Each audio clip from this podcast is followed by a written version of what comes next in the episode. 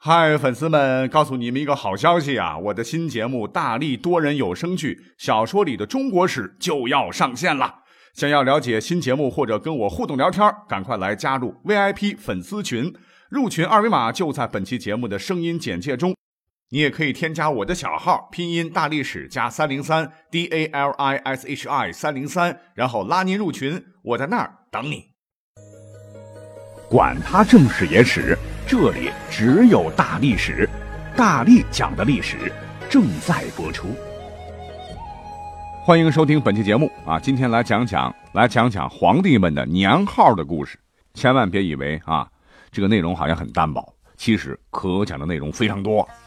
那一开始呢，哎，先请各位啊跟我一块猜个谜，请各位啊听完我出的谜面后，然后呢想一想，哎，分别是咱们历史上哪个帝王的？年号，各位听好了哈。第一个是家家收成好，第二个是东北易帜，国民政府布告天下，第三个是小偷进屋一点不留，第四个是比较恶搞了，就是某网友提供的，说他给单位某个小妹妹出的谜面是你的胸啊。据说这个答案一说出来，惨遭那女同事狂锤等节目结束的时候呢，我来公布答案哈。好，那说到这个帝王的年号，那可不是咱们老百姓能享用的啊，那都是古代皇帝们的特权。古代皇帝们都讲受命于天，所以年号呢，一般都是由这些个天子们来发起的一种王朝纪年名号，哎，也可以作为表示年份的一种时代的标志。那纪元啊，也可以叫做建元。就是记录年度的开始，按照历史的惯例，新君登基或者统治期间呢，遇到了祥瑞灾异、政局变化等等情况吧，都要启用新的年号啊，用来给自个儿的王朝纪年，哎，也可以表示年份，也表明他们的治国理念啊，希望国泰民安、江山永固。据统计啊，咱们中国历史上呢出现过的这个年号啊，一共。有八百多个啊，一直延续到清末宣统为止。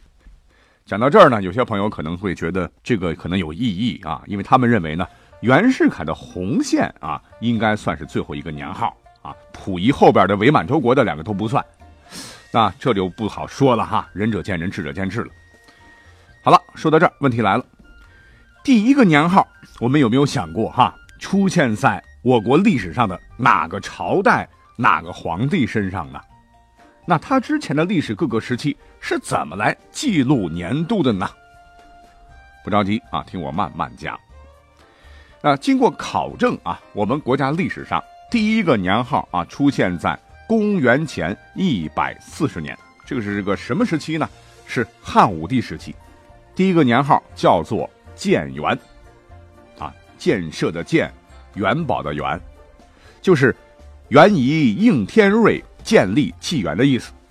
那后人根据史书上的记载呢，就称武帝第一年为建元元年。那这个年号从公元前一百四十年到公元前一百三十五年，一相减得六啊，一共用了六年。那等到第六年啊，汉武帝啊就把这个年号改了，改为元光。因为公元前一百三十五年的八月份，也就是建元六年的八月啊。有记载说，星背于东方，长敬天啊，这个背就古书上这是光芒强盛的彗星，也就是说，帝国的天空中啊出现了一颗划破夜空、贼亮贼亮的大彗星。为了纪念星光啊，改年号为元光。那这个年号呢，也是使用了六年。后头呢，啊，汉武帝又改了，改为了元朔啊，就是为了纪念公元前一百二十九年春。遣车骑将军卫青出上谷，至龙城，获首虏七百级。哎，这次北伐的胜利，那对象就是匈奴了。那这个年号啊，从公元前一百二十八年到公元前一百二十三年，也使用了整整六年。等到了元朔六年，这年号又改了，改成什么了呢？元首，啊，不是那个黑希特勒那个元首，元还是那个元啊，首是狩猎的狩。为啥叫元首呢？《汉书》里头啊，有这么一个真实的故事。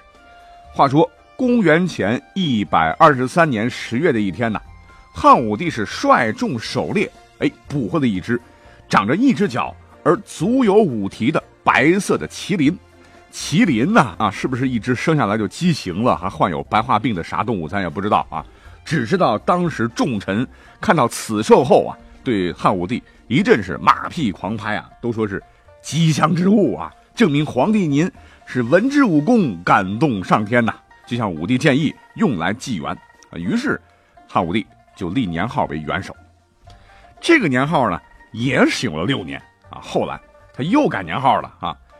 原因呢，就是在山西汾阳这个地方呢，哎，挖出了一只三个角的宝鼎，啊，大臣们又是一一阵的这个歌功颂德呀，认为是吉祥的宝物啊，建议用来祭元。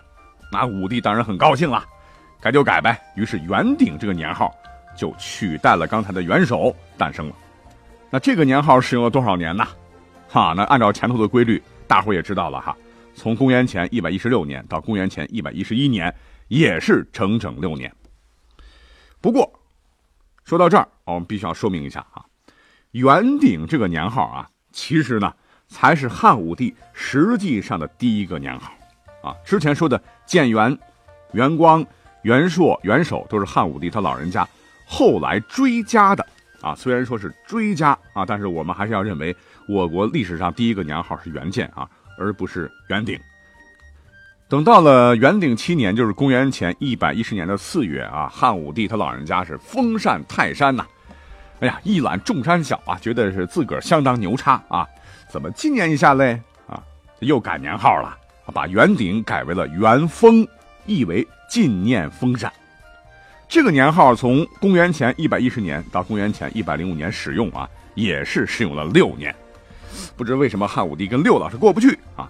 那这也是中国历史上第一个改元的年号，那后头啊，汉武帝更是一发不可收拾啊，一口气又把年号改成了太初、天汉、太始、征和、后元。那最后一个后元啊，是因为他老人家在征和五年（公元前八十八年的二月）哈，巡于北边，见群鹤留止，视为祥瑞之象。于是呢，效仿汉文帝和汉景帝啊，宣布改元后元，意为再度开始纪元。那这个年号呢，是自公元前八十八年正月到公元前八十七年十二月期间使用的。后来呢，就没有后来了，因为改年号像开了挂的刘彻啊，终于是挂了。那讲到这儿啊，我们算是把第一个年号是怎么来的，就简单讲清楚了。可是。刚才说了，在汉武帝之前呢，也就是第一个年号之前啊，不管是汉景帝、汉文帝、汉后少帝、汉前少帝、汉惠帝，还是汉高祖刘邦，乃至秦二世胡亥、秦始皇嬴政，春秋战国周以前啊，大大小小的王，是无论时间长短哈，都是既不纪元，也没有年号啊，一概都称作什么什么帝的什么什么年，或者是什么什么王的什么什么年啊，这比起。年号来讲，那就简单多了。所以呢，这么看来哈，这个年号呢，确实是一个很主观啊、很麻烦的东西，经常呢会随着皇帝的心意啊改来改去。客观上讲啊，很不利于近年啊，也就是记录年份。可是作为皇帝，那他可不管啊，这是他的至高无上的权利呀啊。所以呢，后头啊，有些个皇帝啊，甚至是一年之中啊，是一改再改啊，搞得史学家非常的头疼。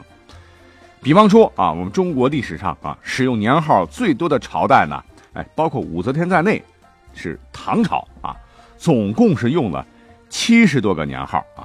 这其中，武周的圣神皇帝武则天，那绝对是历史上使用年号最多的皇帝，比刚才讲的汉武帝还多。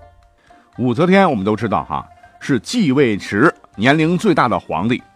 可是他当政的武周时期，从公元前六百九十年到公元七百零五年啊，他一共是使用了十四个年号之多，什么天寿、如意、长寿、延载、正圣、天策万岁、万岁登封、万岁通天，没错啊，这都出现四个的了，还有神功、胜利、九世、大足、长安、神龙。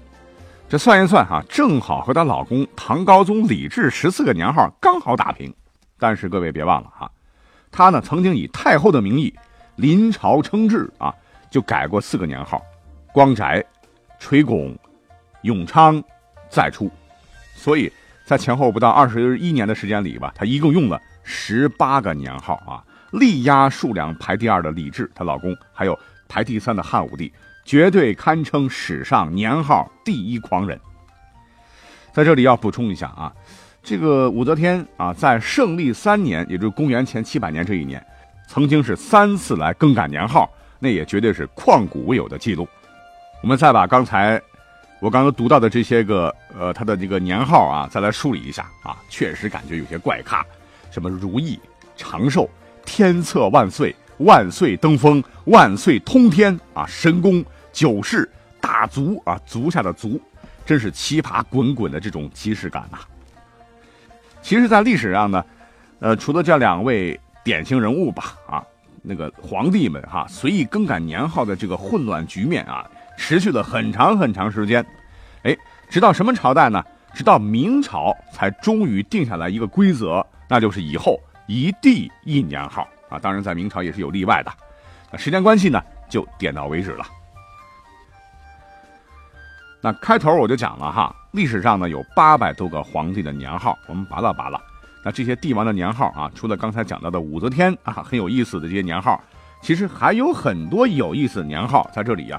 就为各位，哎，我们来归纳总结一下啊，我们就不谈啊为什么要取这个字来当年号啊，它的意义是什么了哈。比如说大象，确实是那个大象的大象，它可不是动物，是大音希声，大象无形啊，是指。越是大的这个成就呢，往往越穿透悠远；越是大气度的，往往能够包容万物啊，就这么意思。那我们只是图一乐哈，就取他们的这个名字的这个音啊，来大概归结为几类。那么我们要讲到的第一类呢，就是年号动物类。哎，你比方说汉宣帝曾用年号叫黄龙，东吴太祖孙权呢曾用年号神凤，后来秦武昭帝年号白雀。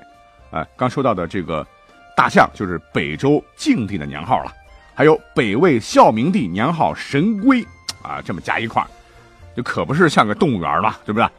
那第二类呢，就是著名企业类年号，比方说孙权时期的嘉禾，还有南陈的光大，嗯，还有北周宣帝的大成，唐玄宗时期的大中，金哀宗时期的正大，哈，等等，都是典型代表了。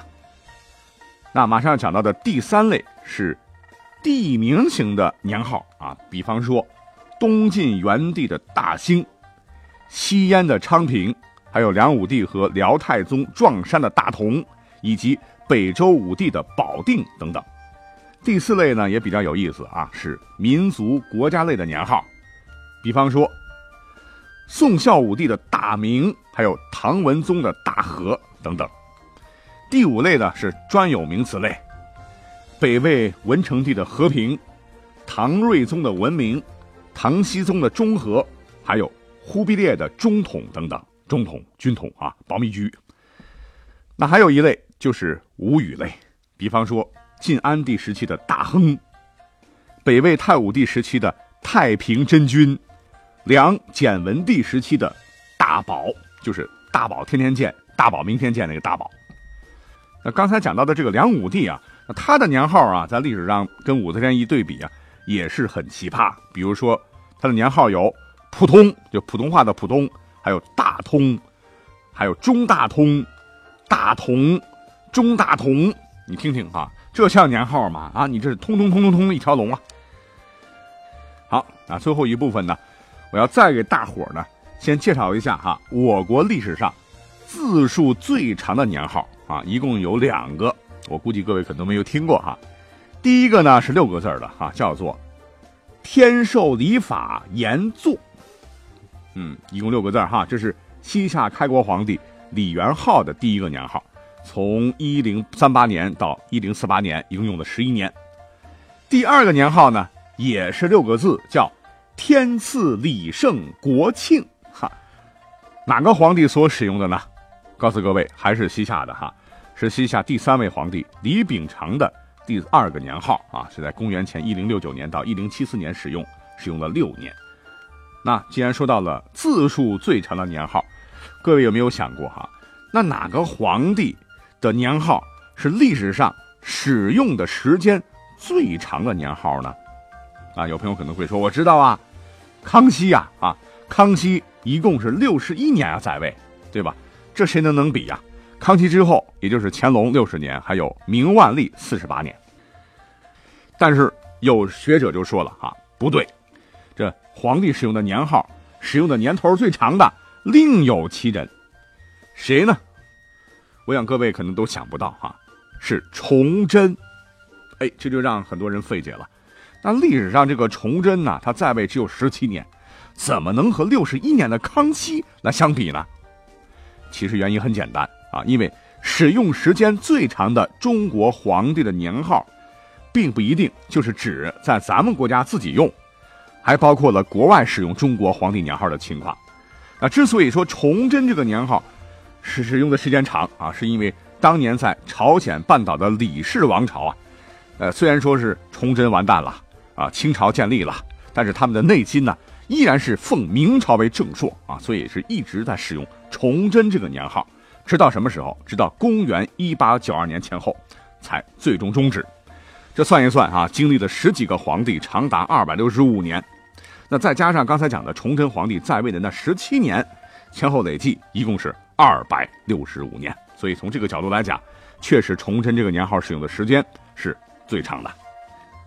OK，那讲到这儿呢，时间不早了啊，明天还得加班，所以呢，我得早点回去休息啊。那在这里就要把开头给大家讲的，哎，这个谜语的答案要公布一下了。其实都很简单了哈，说最后一个，第一个啊，家家就是好收成的答案是嘉庆东北易帜，国民政府布告天下，就是宣统嘛。